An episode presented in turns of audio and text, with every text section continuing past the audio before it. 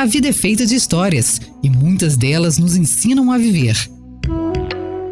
E agora você vai ouvir histórias do Guru. E no programa de hoje.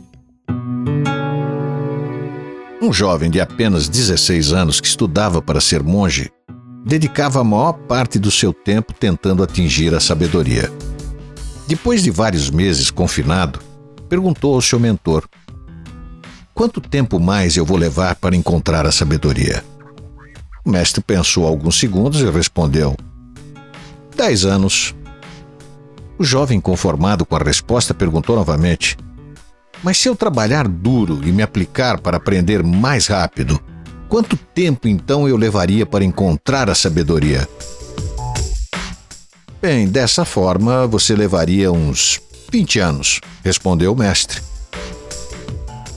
Mas se eu realmente me dedicar aos estudos e trabalhar muito, mas muito mesmo, e então?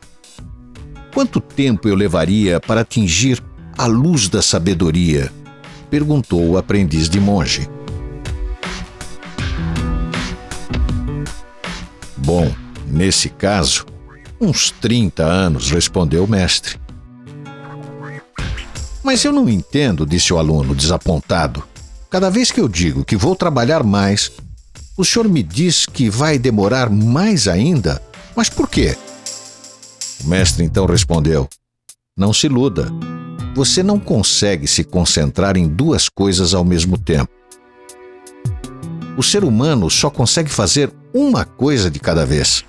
Por isso, quanto mais você dividir a sua atenção entre o agora e a sua meta futura, mais tempo levará para atingir o seu objetivo. Portanto, foque a sua atenção no aprendizado que o dia de hoje lhe oferece.